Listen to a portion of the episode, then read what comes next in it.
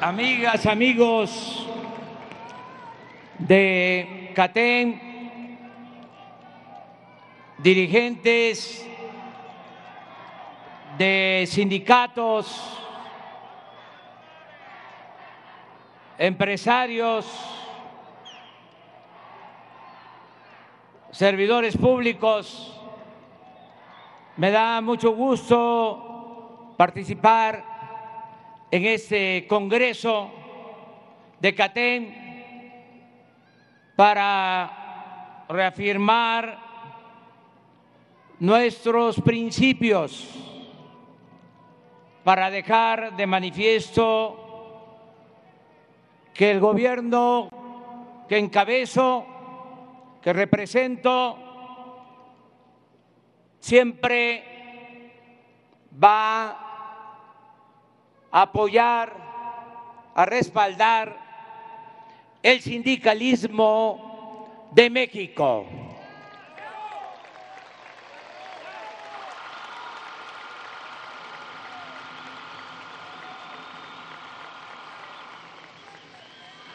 No podría ser de otra forma. Nosotros conocemos nuestra historia, sabemos que han transcurrido tres grandes transformaciones, tres grandes cambios que llevó a cabo nuestro pueblo cuando era necesario la independencia de México, que se logró luego de 300 años de dominación colonial para que México se convirtiera en una nación libre y soberana. La segunda transformación fue el movimiento de reforma que encabezó el mejor presidente que ha habido en la historia de México, un indígena zapoteco, Benito Juárez García. Esa fue una profunda transformación. Ese movimiento se le conoce como el movimiento de reforma, porque hacía falta en ese entonces separar el poder civil de el poder eclesiástico, siguiendo la máxima de que a Dios lo que es de Dios y al César lo que es del César. Era necesaria esta separación, no se aceptó como en todo proceso de cambio, hubieron resistencias y los conservadores se atrevieron a ir a buscar al extranjero, a un príncipe y a una emperatriz y quisieron de nuevo convertirnos en colonia. Nos invadió el ejército francés, en ese entonces el ejército más poderoso del mundo. Pero Juárez y los liberales resistieron y se expulsó a los extranjeros y se restauró nuestra república, se logró la segunda independencia de México. Y la tercera transformación fue la revolución de 1910, que la iniciaron dirigentes sociales. Qué bien que Pedro Aces recordó aquí la huelga de Cananea y también no podemos olvidar lo que fue la huelga de Río Blanco, el sacrificio de esos dirigentes que fueron reprimidos, encarcelados por luchar en favor de los trabajadores, porque en ese entonces se obligaba a trabajar 16 horas diarias por 25 centavos y no había día de descanso obligatorio, ni ninguna prestación laboral. Por eso fue, entre otras demandas del pueblo, que se llevó a cabo la revolución. Y gracias a ese movimiento se estableció en la Constitución de 1917 el derecho de los trabajadores a un salario digno y la jornada de ocho horas de trabajo y otras prestaciones. Esa es la tercera transformación de México.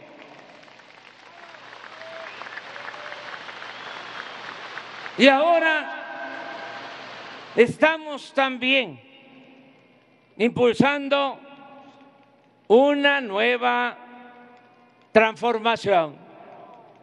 Así como en la época de la reforma hacía falta la separación de la iglesia y del Estado, ahora como me lo recomendó un migrante en San Quintín, Baja California, durante la campaña, me dijo, licenciado, así como Juárez separó a la iglesia del Estado y me repitió, porque a Dios lo que es de Dios y al César lo que es del César, ahora lo que se necesita es separar al poder económico del poder político y que el gobierno represente a todos los mexicanos, a ricos y a pobres, a todos los sectores, a todas las clases sociales. Que el gobierno no sea un comité al servicio de una minoría, que el gobierno sea democrático, gobierno del pueblo, para el pueblo y con el pueblo. Eso es la cuarta transformación. Y quiero aquí agradecer a los empresarios de México por comprender estos nuevos tiempos y entender la necesidad de reacomodos. Ya no se puede aplicar la misma política. No se puede poner vino nuevo en botellas viejas. Necesitamos cambiar y esto lo celebro, celebro el que los empresarios estén tomando conciencia y actuando con mucha responsabilidad social, que los empresarios de México tengan esa dimensión social. Mi amigo Pedro Aces habló del aumento del salario y se refirió al aumento que otorgó el presidente. Y lo estimo y lo respeto, pero difiero de él, porque el aumento del salario no lo otorgó el presidente. Fue un acuerdo que logramos y la iniciativa, aunque parezca increíble, fue de los empresarios de México el que aumentara el salario.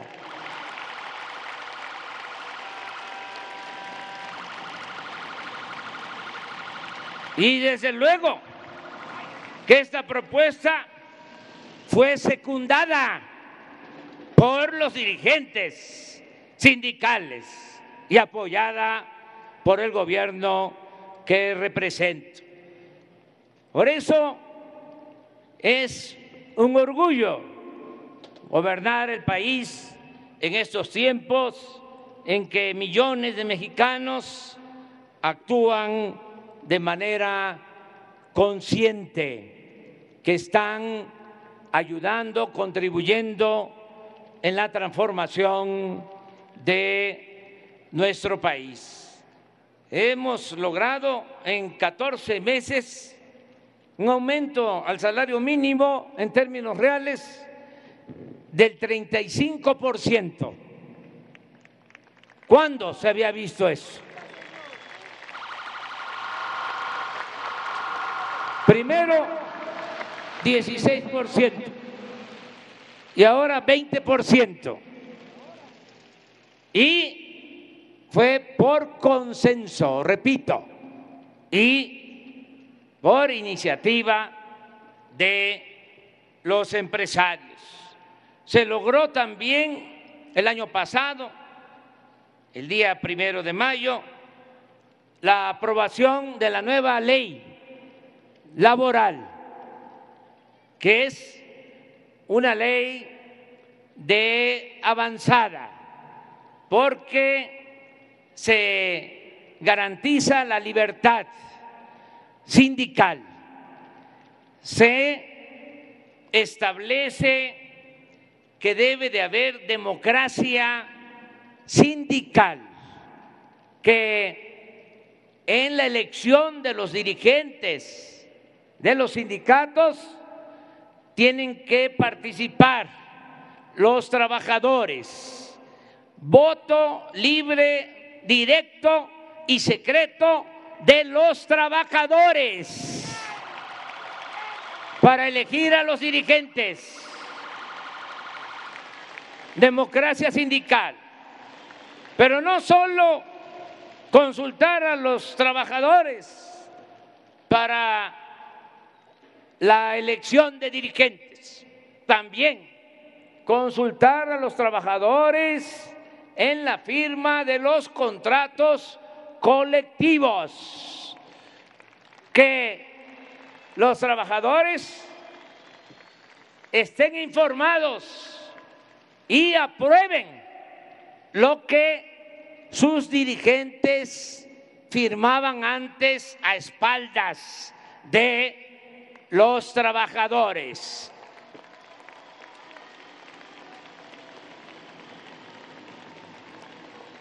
Libertad y democracia sindical. Esto lo estamos complementando con tres acciones más en beneficio de los trabajadores. Vamos a limpiar de corrupción, lo estamos haciendo, el Infonavit, así como se está limpiando de corrupción el gobierno, de arriba para abajo, como se barren las escaleras, así vamos a limpiar de corrupción el Infonavit. Y se están llevando a cabo tres acciones. Una, se están reestructurando los créditos de los trabajadores que pagaban y pagaban y nunca terminaban de pagar. Eso se va a terminar. Lo segundo, que es muy importante, es que el trabajador que ya pagó el 90% de su crédito, se le quita el 10% y se le entregan sus escrituras. Y lo tercero,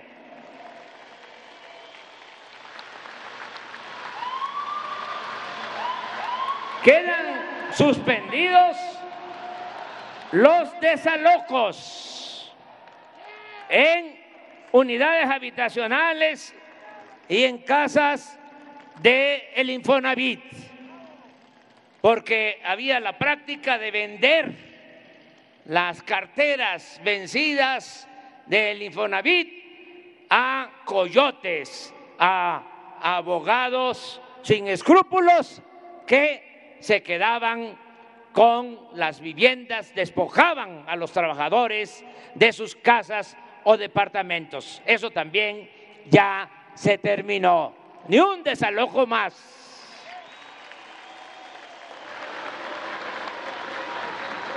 Lo segundo, como complementario, es mejorar los servicios médicos, los servicios de salud del el Instituto Mexicano del Seguro Social, que los trabajadores sean atendidos como se merecen, que haya cobertura suficiente de clínicas, de hospitales y que no tengan que esperar meses para ser atendidos. Esto es otro compromiso que hemos hecho para mejorar la salud y el bienestar de los trabajadores. Y por último, vamos a enfrentar juntos con empresarios y con los dirigentes de los sindicatos, con el sector laboral, el problema grave de las pensiones, las reformas que se llevaron a cabo durante el periodo neoliberal van a afectar a jubilados que después de trabajar años van a recibir apenas el 30, el 40% de sus salarios, es decir, de lo que ahorraron, porque no se pensó en el futuro de los trabajadores, aunque en el gobierno que represento no vamos a tener todavía esta situación porque esta reforma se llevó a cabo en 1997. De todas maneras, vamos a buscar una salida con empresarios y con los sindicatos para que los trabajadores reciban lo que por justicia les corresponde en cuanto a sus pensiones. Esa es también otra tarea, otro compromiso de mi gobierno. Me dio mucho gusto estar aquí con ustedes.